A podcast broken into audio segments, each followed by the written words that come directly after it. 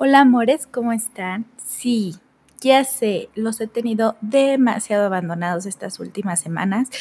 La verdad es que ustedes saben que el podcast, al igual que los videos de YouTube, al igual que mis transmisiones en Facebook, al igual que mi trabajo como directora Mary Kay, es una actividad que amo y que hago con todo el corazón. Pero el podcast en específico requiere mi entera concentración. Porque como se los he dicho en repetidas ocasiones, para mí mi podcast, este cachito de Soy Araí en el podcast es compartirles mi corazón, es compartir y regalarles experiencias, momentos, situaciones, circunstancias que han transformado mi vida, que de alguna forma me han hecho la mujer que soy hoy y me han hecho sentir esa fuerza en mi corazón. Así que cuando estoy muy poco concentrada, cuando tengo mucho trabajo, cuando no puedo darme esos momentos aquí solo con ustedes, decido mejor no hacerles material que no, que no sientan que es ese cachito de corazón. Decido tomarme mi tiempo y grabarles audios que de verdad les lleguen al corazón. Y pues bueno, el día de hoy vamos a hablar de decepciones. Voy a hablar con los, vamos a platicar acerca de lo difícil que es que nos decepcionen, pero sobre todo lo difícil que se torna nuestra vida cuando decepcionamos a la gente que amamos. Así que va a ser un capítulo donde les voy a dar muchísimo muchísimas emociones, espero que les guste mucho y no se olviden compartirlo, no se olviden de darle, mandarle por WhatsApp el link de estos capítulos a algún conocido, algún familiar que sientan que necesitan escuchar a otra persona real, de carne y hueso. Así que bienvenidos a este podcast. Yo soy Araí.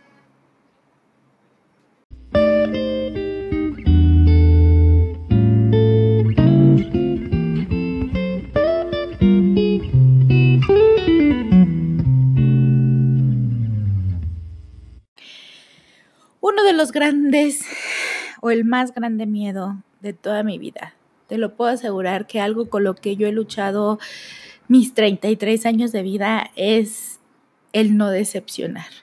Siempre he querido ser esa persona que la gente que me quiere, la gente que me ama, espera. Siempre he querido ser la mejor hija, la mejor hermana. Siempre he querido ser la mejor nieta, la mejor sobrina, la mejor prima. Siempre quiero ser mm, la mejor amiga, la que, la que mejor trabaja, la, de mejor reconocimiento. Siempre, siempre he, trabajado por eso.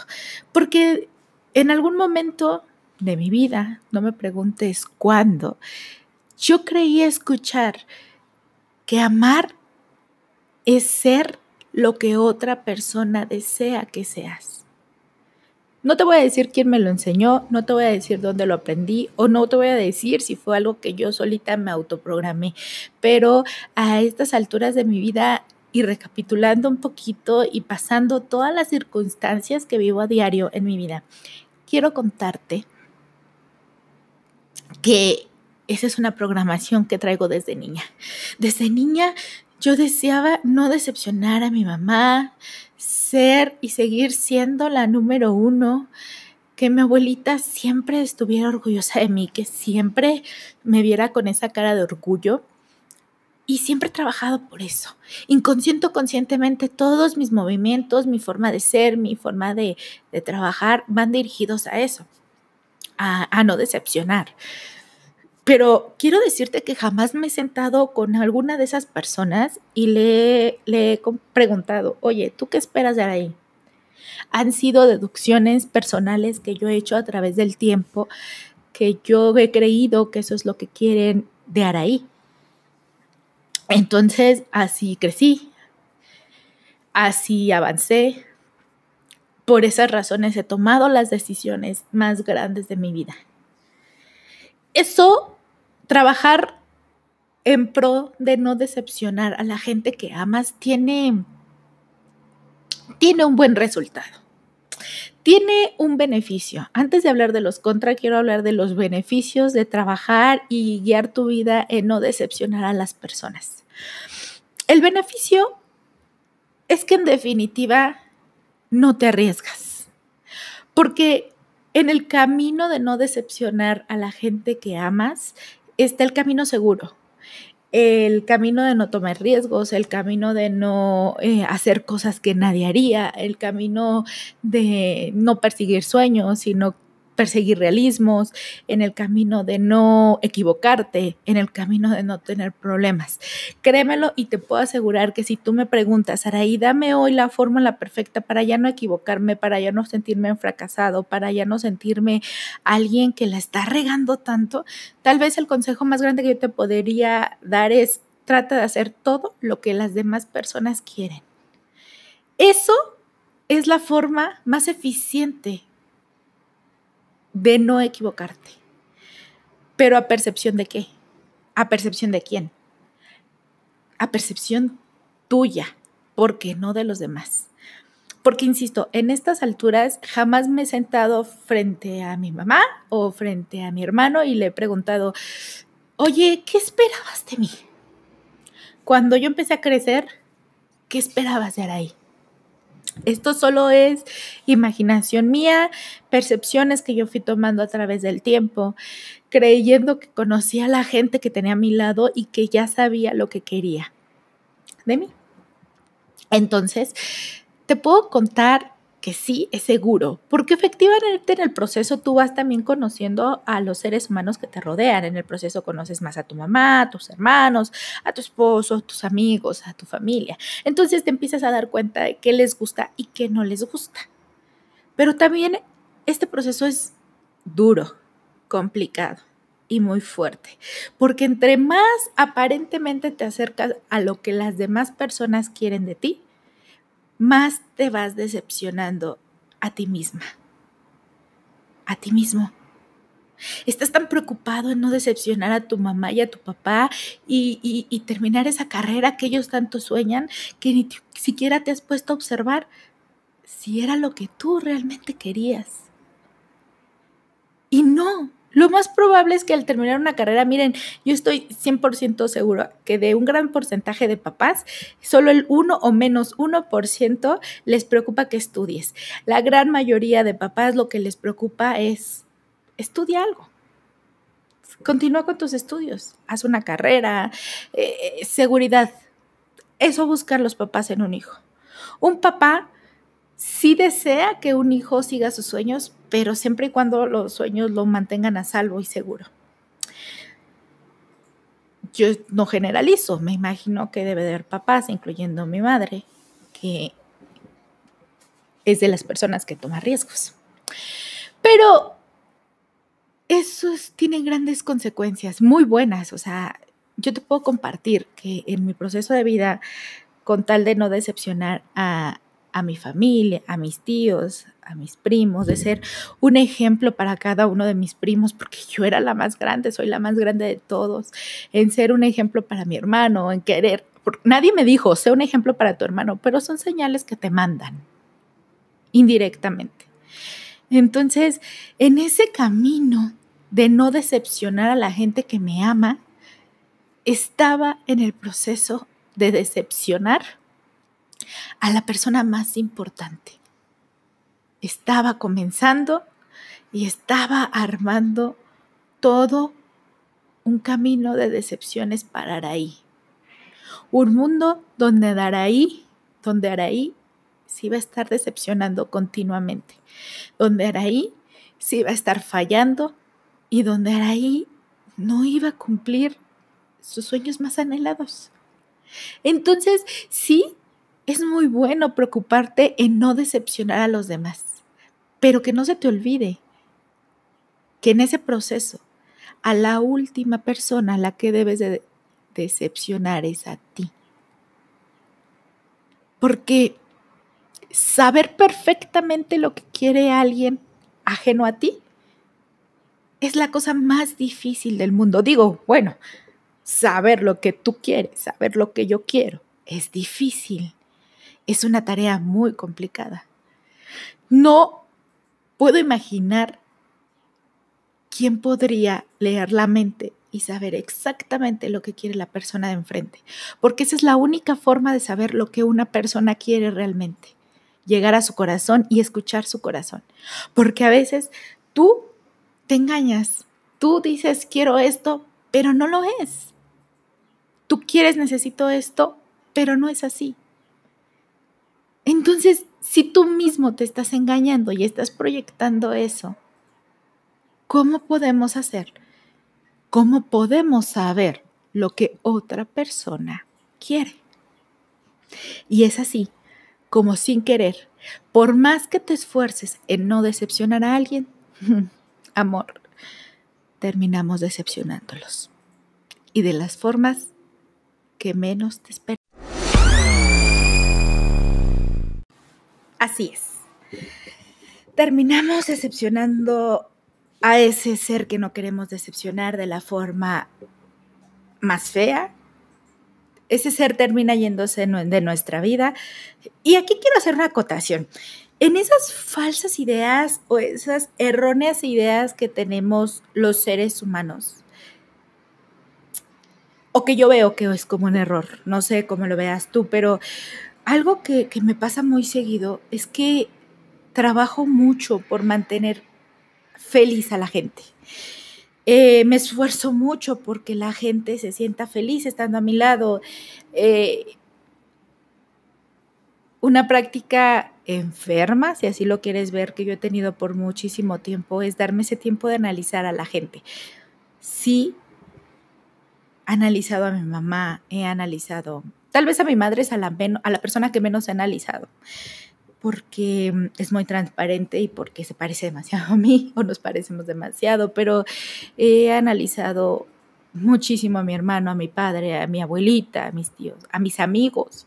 Cada vez que llega una persona nueva a mi vida, hay una conducta muy repetitiva en mi día, en mi tiempo cuando estoy conociendo a una persona y es el de observar. No hablo, eh, escucho, analizo gustos, analizo, analizo forma de vestir, analizo pensamientos, porque ojo, mi objetivo es nunca decepcionarlos y mantenerlos el mayor tiempo posible en mi vida. Entonces hago una lista de todo lo que a ellos desean de mí percepciones, porque es cosa que yo creo. Jamás me he sentado con alguien y jamás le he dicho, ¿qué esperas de Araí? ¿Qué, qué, qué buscas de Araí? Jamás. Toda la vida ha sido em, creencias, creencias locas de Araí. Pero bueno, porque siempre he intentado mantener a la gente. Hoy te puedo decir que mi pensamiento está en una transformación, pero te está hablando Laraí tal vez de hace unos días. Eh, soy original y mucha gente me conoce como Araí. Porque me cuesta trabajo fingir. Es algo que a mí me cuesta trabajo fingir. Soy muy complaciente porque busco la aceptación, pero no finjo adecuo mi personalidad a tus gustos. El problema de esto es que inevitablemente, inevitablemente va a llegar el momento en que la gente se va a dar cuenta cómo eres realmente. Yo estoy segura que yo no soy una mala persona, ¿sabes? Yo soy una buena persona. No busco lastimar a las personas. Es más, mi objetivo siempre es complacer las demás, no decepcionarlas. Pero es que es inevitable, tarde o temprano se terminan dando cuenta que ese es mi principal objetivo. Entonces, es tan difícil ese camino, tan cansado, tan desgastante, tan enfermizo. Te lo puedo asegurar que si tú tienes pensado empezar el camino de la complacencia de los otros seres humanos, vas a terminar agotado y tal vez enfermo. a estas alturas de mi vida, hoy, te puedo asegurar que sigo sufriendo tanto cada vez que me doy cuenta que decepciono a alguien. Me parte el corazón y me parte el alma decepcionar a las personas, sobre todo a las que amo. Aún no he aprendido que es algo que va sujeto a la vida, ¿sabes? Aún no sea al 100%, que a veces es inevitable, que a veces es imparable el decepcionar a la gente. Aún no aprendo. Últimamente he tratado de ser un poquito más egoísta y, pensar un poquito más en mí, ¿sabes? últimamente he tratado de,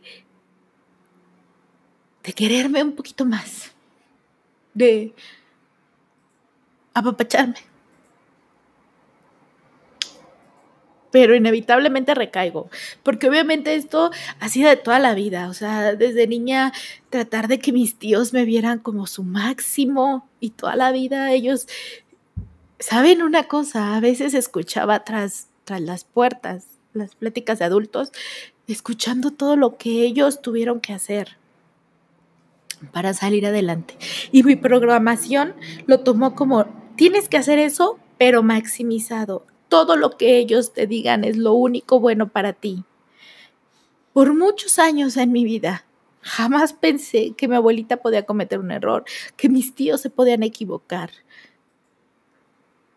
Por años, Araí pensó que eran perfectos. Y por tales razones, lo que ellos decían era ley para mí. En consecuencia, si mis tíos decían es que si estudias derecho, vas a ir a la escuela, yo te voy a ayudar, vas a tener un futuro extraordinario, así, así era bien visto. Todo está bien, es, ese tipo de vida es, es muy buena hasta en tanto te enfrentas a la realidad y al mundo. Ese es el problema. Ahí es donde te encuentras con tremendizos tremendotes, perdón, zafarranchos, porque cuando ya te enfrentas al mundo real, donde hay más personas, donde no nada más está tu burbuja, entonces te empiezas a dar cuenta que, hay diferentes puntos de vista, pero mientras tanto, durante mis, que serán 21 años, ciegamente, lo que ellas, ellos y ellas decían para mí era ley. Nunca voy a decir que su guía fue malintencionada. Jamás voy a decir que su educación fue malintencionada. Así sabían educar ellos, pero o, estaban aprendiendo a educar. ¿Cuántas veces le decimos a un niño, es que tú eres el ejemplo de tus hermanos porque eres el mayor? ¿Mm? Tú como adulto no lo estás haciendo de mala fe. Lo, a lo mejor lo único que le quieres decir es que todo el mundo está viendo sus actos. Pero justamente las palabras que le estás diciendo a ese niño, tú eres el ejemplo de tus hermanos. Todo lo que tú hagas va a repercutir directamente en tus hermanos o en tus primos. Entonces te meten y te cargan una responsabilidad como niño que dices, upsí. O sea que si la riego hoy, mi hermano va a sufrir, porque directamente lo voy a perjudicar. O sea que si hoy tomo una decisión de hacer algo que a mí me gusta, aunque tal vez no es lo mejor para mi familia, mi hermano va a hacer lo mismo, o mis primos. Ese fue el mensaje que yo tuve desde niña. Yo soy, ya te he contado que yo soy la, mayor de todos mis primos y somos, por el lado de mi mami, somos una familia muy unida o por lo menos hemos crecido muy juntos. Mi abuelita se ha encargado de que todos los nietos o los primeros, las primeras generaciones sobre todo, creciéramos como muéganos. Entonces era inevitable entender que yo ser la mayor, pues obviamente iba a tener consecuencias sobre mis primos más chicos, ¿no? Entonces, esa responsabilidad así, ese mensaje así, lo captó Araí niña. O sea, en el momento cero en que nace su hermano y su primo, entiende que todo lo que ella haga, ellos lo van a replicar porque es la mayor. Cabe aclarar que en un 99%, ni Lalo, ni Hugo, ni Karina han hecho lo que yo he hecho. Ni ninguna de mis decisiones fueron mínimamente parecidas a lo que ellos hicieron. ¿Por qué? Porque ellos no tuvieron ese mensaje, porque a ellos no se les dio ese mensajito de voz. Ya había alguien mayor. Entonces ellos desde niños, los tres, y los pongo ellos de ejemplo porque tengo muchos primos, pero los pongo ellos de ejemplo porque son mis primos más cercanos. Ellos, incluido mi hermano, pero ellos tres siempre, siempre, siempre han hecho lo que buscan, lo que sueñan. Nunca se han preocupado por no decepcionar o no a la gente de su alrededor. Se preocupan por ellos, intentan, van por las cosas que aman. Mucho me ha hecho admirarlos como no tienes idea. Mucho de esto me ha hecho estar tan orgullosa de ellos tres, de saber todo, cómo, mejor dicho, han defendido lo que sueñan. Y agradezco tanto a Dios que a ellos no se les diera ese mensaje. Recibieron otros, muchos más que, al igual que yo, pero tal vez yo fui muy literal en el mensaje. Entonces, ten mucho cuidado, hay que tener mucho cuidado, mejor dicho, lo que le decimos a nuestro niño. El hecho de ser mayor no es lo hace responsable, solo fue el primero. Le tocó llegar primero, pero no es responsable de nada. Y tiene todo el derecho del mundo de ir tras sus sueños, de preocuparse por él, de equivocarse, de vivir. Tiene todo el derecho. Así pues que, que así fue mi vida, sintiéndome responsable de que cada acto perjudicara a, a alguien más. Entonces, la versión que me di fue entonces haz todo lo que quieran los demás. Escucha lo que ellos quieren y eso haz. Y eso hice por literal así igualito por 21, 22 años. O sea, lo que se me decía hacía sin cuestionar. Tal vez a veces era muy contestona y hablaba, pero terminaba siendo. Y, si le preguntas a alguno de mis, de mis eh, guías, eh, mi mamá, mi abuelita, mis tíos, siempre voy a hablar de ellos porque ellos fueron mi, mis guías. Eh, yo fui muy obediente hasta que llegó esa exposición, esa exposición a la vida, esa exposición a, a nuevas formas de pensar. Y, híjole, es tan difícil para alguien que se ha dedicado a estudiar lo que debe hacer, hacerlo y, y hasta cierto punto no esforzarse en muchas cosas. Porque el hecho de hacer lo que los demás quieren es muy cómodo. Ya no te esfuerzas en pensar, en soñar, en trabajar, en buscar. Ya es más cómodo. Entonces, eh, cuando yo me enfrento a la realidad, empiezan esos tintes de rebeldía de una mujer que empieza a ver que hay otras formas de hacer las cosas. Pero todo es un proceso, todo lleva su tiempo, no puede ser de la noche a la mañana. A mí me da mucha risa cuando alguien dice, es que de la noche a la mañana cambió, no, te empezó a dar señales, te empezó a dar picones de lo que venía y tú no lo querías ver. Nadie cambia de la noche a la mañana. Es un proceso, es, es, un, es un caminito. Entonces, a mí ese caminito se me empezó a dar cuando yo salí de la burbuja de mi familia y porque yo estudié hasta la universidad en el municipio donde yo vivo.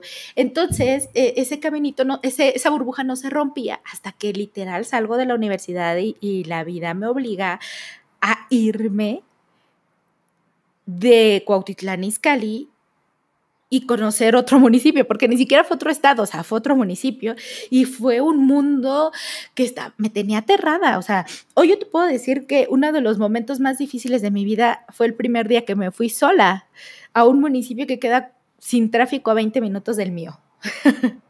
Pero yo iba aterrada, porque jamás había hecho nada sola. Y era el momento de exponerme ante el mundo, al salir de la burbuja. Entonces, eh, vaya proceso, proceso difícil, darse cuenta que hay otro mundo. Yo soy todavía de la generación que todavía eh, no tenía mucho internet ni todo ese tipo de cosas. Conocíamos lo que nuestros papás nos decían. Entonces, eh,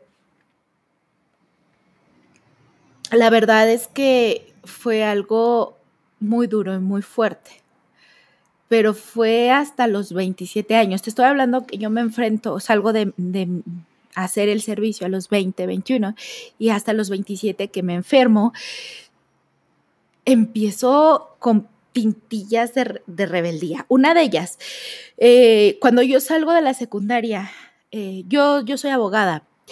Y cuando yo salgo de la secundaria, mi tía me dice, estábamos pasando también por el proceso de que mi papá se fue de la casa y todo eso, entonces mi tía, mi tía es abogada, eh, yo creo que con la intención de ayudarme, porque jamás he pensado que ellas lo han hecho con una mala intención, me dice, ¿por qué no te vienes a trabajar al despacho? Eh, te voy a dar algo de dinero y pues tú has dicho toda la vida que quieres ser abogada, eh, vas a aprender para cuando entres a la universidad, pues ya tengas algunas tablas.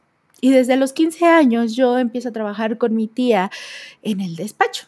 Y entonces me, me empiezo a crear un proyecto de vida. Yo voy a salir de la secundaria, me voy a quedar en esta misma preparatoria. ¿Por qué? Porque sí. Eh, voy a terminar la prepa, me voy a estudiar derecho y ya tengo el trabajo y como a mi tía le va bien, a mí me va a ir bien y voy a ser como mi tía y, voy a, a, vestirme como ella y voy a ser tan exitosa y voy a hablar como ella y bueno, no, o sea, yo ya tenía mi vida resuelta a los 15 años. Qué padre hubiera sido, qué fácil hubiera sido que yo siguiera por ese camino en, algunas cosas, hubiera sido tan sencillo. las lágrimas, los tropezones, las humillaciones, el dolor que me hubiera ahorrado, sí, pero también de tanto que me hubiera perdido si yo no hubiera tomado la decisión de no seguir esa vida. Para cuando yo termino la, la universidad, como a mitad de la universidad, yo me di cuenta, tengo que ser honesta, yo me di cuenta que no servía, que no era lo que amaba el ser abogada, pero tenía que terminar, porque si empiezas algo, lo terminas. Y entonces, para mitad de la carrera, eh, me doy cuenta que no quiero ser abogada, sigo, termino la carrera, me titulo, como todo estaba planeado. De hecho, uno de los, creo, tintes más de rebeldía que empezaron a darse fue que yo tenía programado por mis tíos titularme en seis meses y me la aventé hasta el año. Dije, seis meses más no van a perjudicar absolutamente a nadie. Uy, qué rebelde. Eh, y me aviento el año, me titulo, empiezo a trabajar en lo que en México se conoce como el Tribunal Fiscal, empiezo a trabajar, pero obviamente cuando no eres apasionada de algo, te cuesta más trabajo. Cuando tú te apasionas de algo, aunque te cueste trabajo, lo logras. Pero cuando no eres tan apasionada de algo, pues te va a costar más trabajo. Entonces, la verdad es que soy muy buena trabajando en lo que me pongas, porque a mí me enseñaron a trabajar. Pero sí te puedo decir que todo lo que era más profundo, más eh, eh, menos manos, organizar, leer rápido, eh, todo lo que ameritaba estudio, concentración y mucha pasión en el tribunal a mí no me salía, o sea, nunca tuve esa habilidad para proyectar una buena sentencia, un excelente acuerdo, siempre me atoraba de algún lado. Entonces, eh, fui muy buena en actuaría, donde se notificaban que ahí no necesitas como tanto, tanto tecnicismo, eran ah, cosas más prácticas, son, fui muy buena en el archivo. Tanto es así que me contratan en el tribunal, entonces, cuando yo decido empezar a ser rebeldes, cuando yo termino el servicio social, y mis tíos me dicen, ok, ya terminaste el servicio social en el tribunal, vente al despacho, el despacho te está esperando. Y yo digo, no. ¿Qué? Ay. No. No, este. No voy a seguir en el despacho. Me voy a ir a trabajar al tribunal. Yo quiero trabajar en el tribunal. Mi pasión es ser servidora pública, porque quiero que recuerdes que no amaba ser abogada. Entonces tenía que buscar lo que más me llamara la atención. Y lo que más me había llamado la atención era el tribunal. No tanto por el trabajo del tribunal, sino porque ahí había conocido un mundo nuevo, un mundo feliz. Entonces decido decirles, Nel, no me voy a ir a trabajar con ustedes, háganle como quiera, yo me voy a quedar de pasante en el tribunal hasta que me den una plaza. Y así me aventé un año y medio sin plaza hasta que me dan la plaza en el tribunal. Pero regreso. Como no es lo que me apasionaba, me gustaba estar en el lugar, me gustaba estar con la gente, me gustaba convivir con todos, pero como no, el trabajo no era lo que a mí me apasionaba, al año y medio terminó saliéndome. Bueno, me salieron, me sacaron. Por una injusticia, cabe decirlo, pero bueno, me sacaron. Me paso seis meses sin trabajo, me doy ese tiempo. Estoy a punto de decir y doblar manita y decir, ok, ya la vida te enseñó que, regreses al despacho, ahí tienes tu vida. Y me llaman de Hacienda. Y entonces empiezo a trabajar en el SAT. Me eché siete años trabajando en el SAT. Pero repito, estuvo padre. Tenía que llegar ahí porque gracias a haber llegado al SAT conocí al que ahora es mi esposo.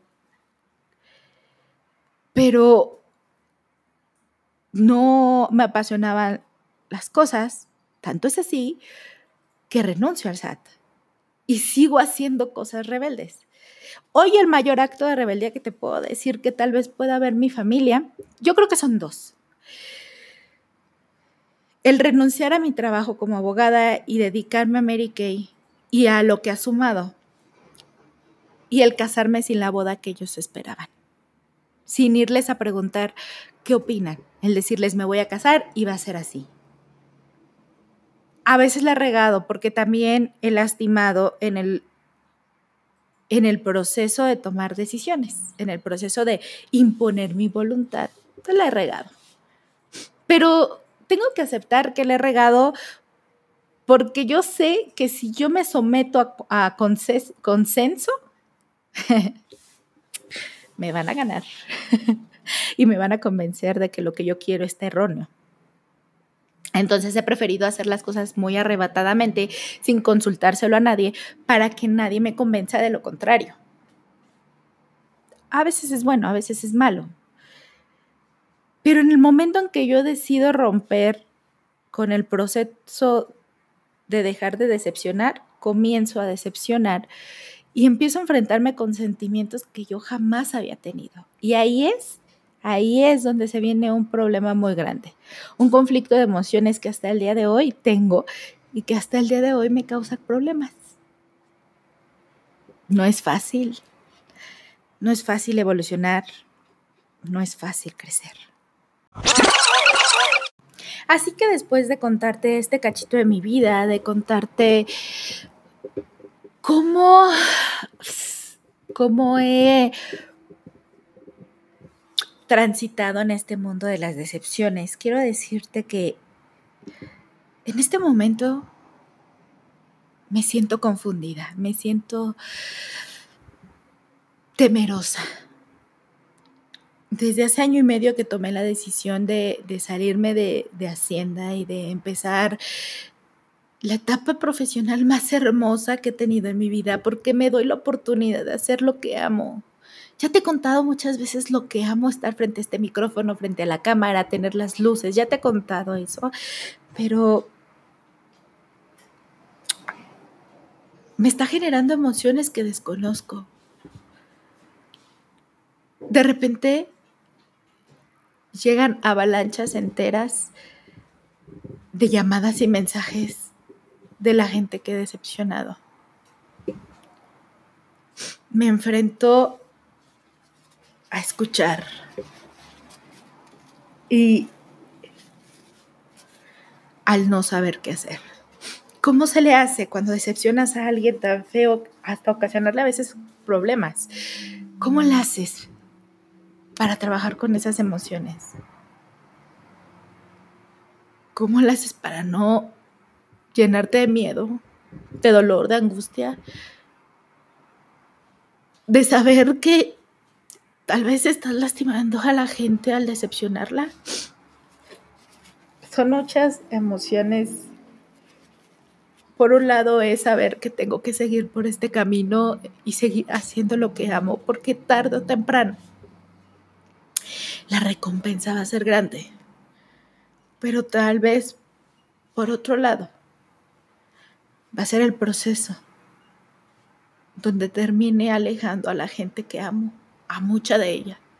Muchas otras siguen a mi lado a pesar de todo, pero muchas otras amenazan en irse porque las he decepcionado, porque me he equivocado.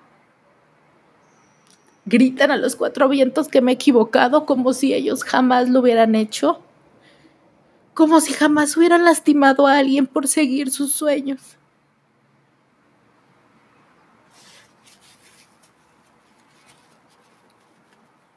Y uno tiene que avanzar y entender, pero quiero que sepas que te aman esas personas. Muchas de ellas tal vez no, pero otras sí. Tu corazón debe de quedar súper fortalecido con eso. Entender que puedes controlar muchas cosas, pero no puedes controlar lo que la gente piensa.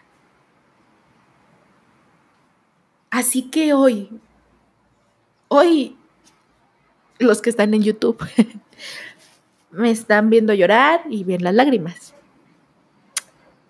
Porque tengo emociones, porque yo les he contado que, los podcasts para mí son neta, los podcasts para mí son de corazón, aquí no hay, no hay máscaras. Pero esas emociones que tengo ahorita son muy nuevas para mí, no, no han sido resultado de toda una vida, han sido resultado de pocos años donde, o poco tiempo, donde yo he tenido una serie de eventos desafortunados donde he empezado a decepcionar a la gente. Pero entre esas decepciones,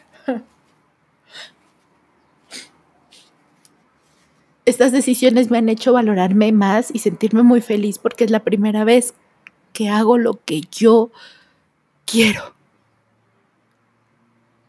que me doy cuenta que de lo único que soy responsable es de mi felicidad y tratar de no lastimar a medida de todo lo posible a la gente que amo. Esfuérzate mucho por no lastimar a la gente que amas y a la que no amas. Esfuérzate por no lastimar a nadie.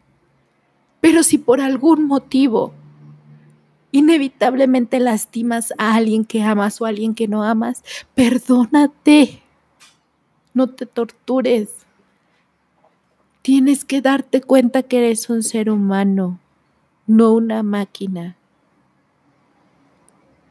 Te va a costar trabajo, eso te lo puedo asegurar, te va a costar mucho trabajo, te van a costar muchas lágrimas, te van a costar dolores de cabeza, te van a costar días grises.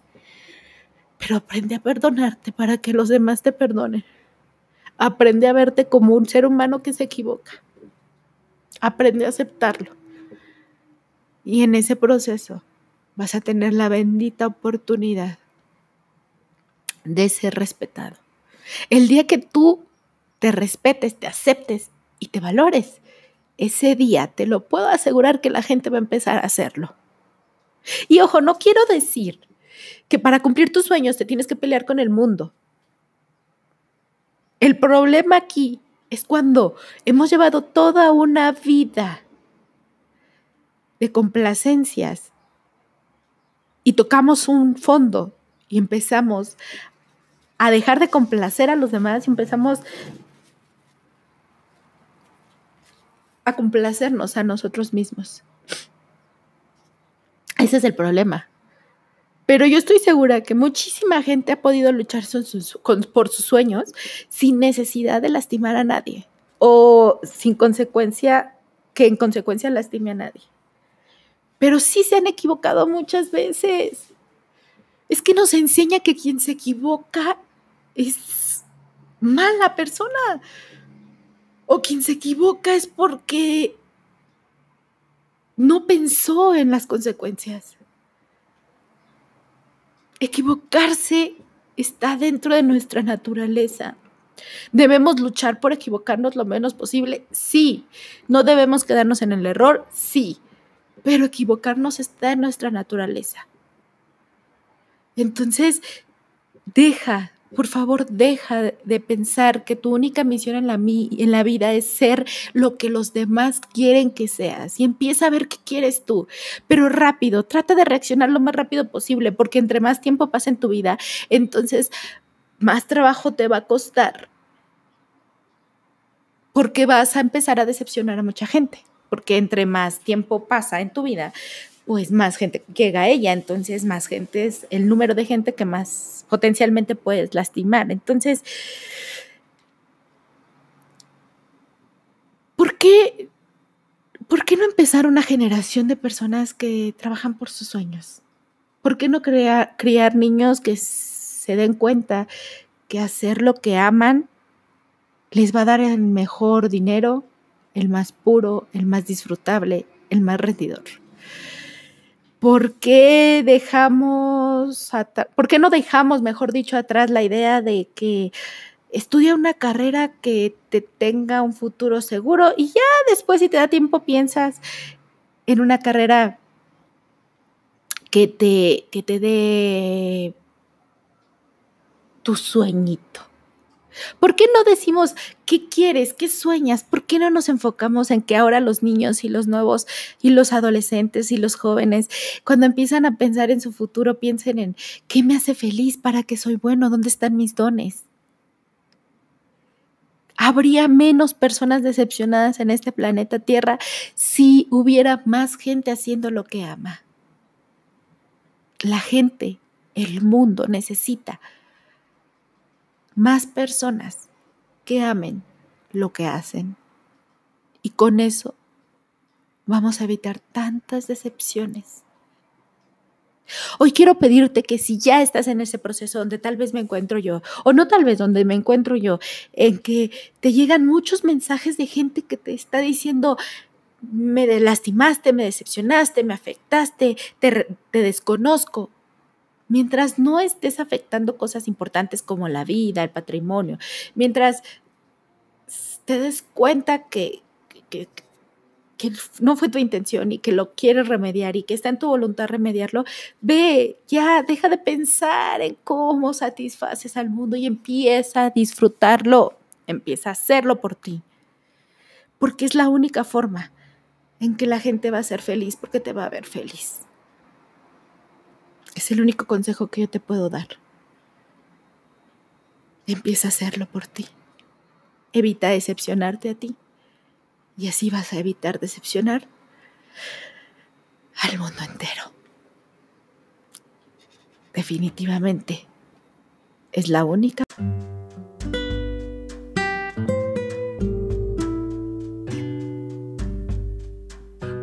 Pues bueno, amores, la verdad es que ha sido un, un capítulo bien intenso. La verdad es que, híjole, hablar con ustedes me limpia tanto el alma, me, me hace sentir también que siempre les voy a estar eternamente agradecida, eternamente eh, apapachada. Los amo infinitamente. Gracias por escuchar esto. Les comparto mucho de mi corazón. Quiero mandarles un beso enorme pedirles por favor que ahora que el mundo está retomando actividades, no sé yo si es el momento perfecto, nadie lo sabe, pero ya que estamos regresando a la vida normal, quiero, quiero pedirte que te cuides, cuídate a ti, cuida a los tuyos, porque eso sí es tu responsabilidad. Esto sí mucho depende de ti, en cómo te cuides, en cómo cuides a los que amas. No, no te expongas, aún no es tiempo. Eh, sé que estamos ansiosos de apapacharnos y abrazarnos, pero va a llegar ese tiempo, así que hay que tener calma, paciencia y mucha, mucha fe en que esto va a pasar. Y mientras tanto, quiero decirte que... Eh, estos podcasts también ya hay video. Mientras estoy grabando el podcast, también ya está el video y se va a subir a la para YouTube.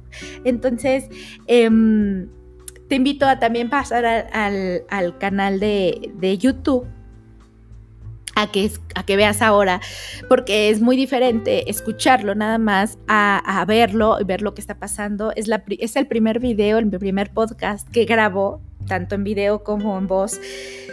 No sé, pero este va sin edición, así como está, se sube, porque mi intención es que te des cuenta que esto va de corazón, que esto no está fingido, que esto no está solo escrito. Obviamente tengo que pensar en qué voy a crear, pero al final de cuentas cuando me siento aquí con el micrófono empiezo a hablar de corazón. Entonces, espero de corazón que te guste este podcast y que, lo compartas y que te llegue al alma y que, que trates de entender lo que esta mujer está viviendo. Y que muchas personas allá afuera están viviendo algo similar. Gracias, gracias, gracias por escucharme, gracias por verlo en YouTube. Te invito a buscar el canal, se llama Soy Araí, Araí Ontiveros en YouTube. Suscríbete y también comparte este podcast eh, y déjame en los comentarios qué más quieres escuchar. Te mando un fuerte abrazo y nos vemos para la próxima. Te quiero mucho. Yo soy Araí.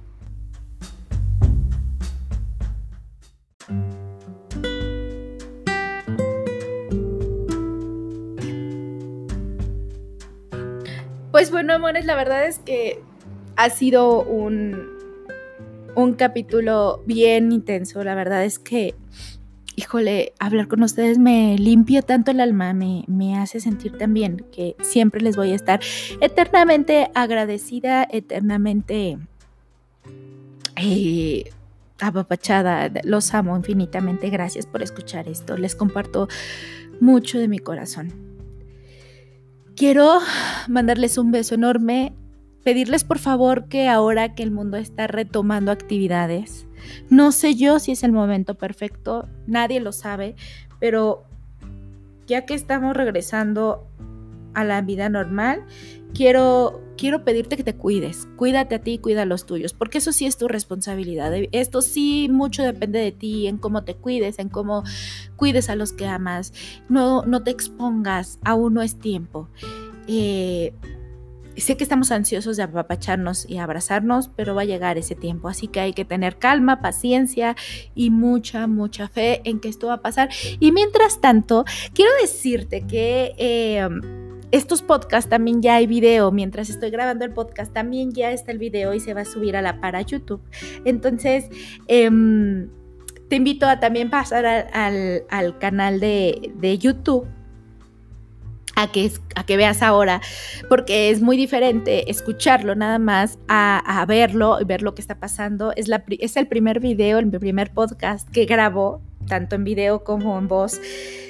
No sé, pero este va sin edición, así como está, se sube, porque mi intención es que te des cuenta que esto va de corazón, que esto no está fingido, que esto no está solo escrito. Obviamente tengo que pensar en qué voy a crear, pero al final de cuentas cuando me siento aquí con el micrófono empiezo a hablar de corazón. Entonces, espero de corazón que te guste este podcast y que, lo compartas y que te llegue al alma y que, que trates de entender lo que esta mujer está viviendo.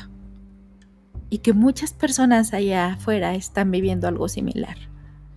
Gracias, gracias, gracias por escucharme, gracias por verlo en YouTube. Te invito a buscar el canal, se llama Soy Araí, Araí Ontiveros en YouTube. Suscríbete y también comparte este podcast eh, y déjame en los comentarios qué más quieres escuchar. Te mando un fuerte abrazo y nos vemos para la próxima. Te quiero mucho. Yo soy Araí.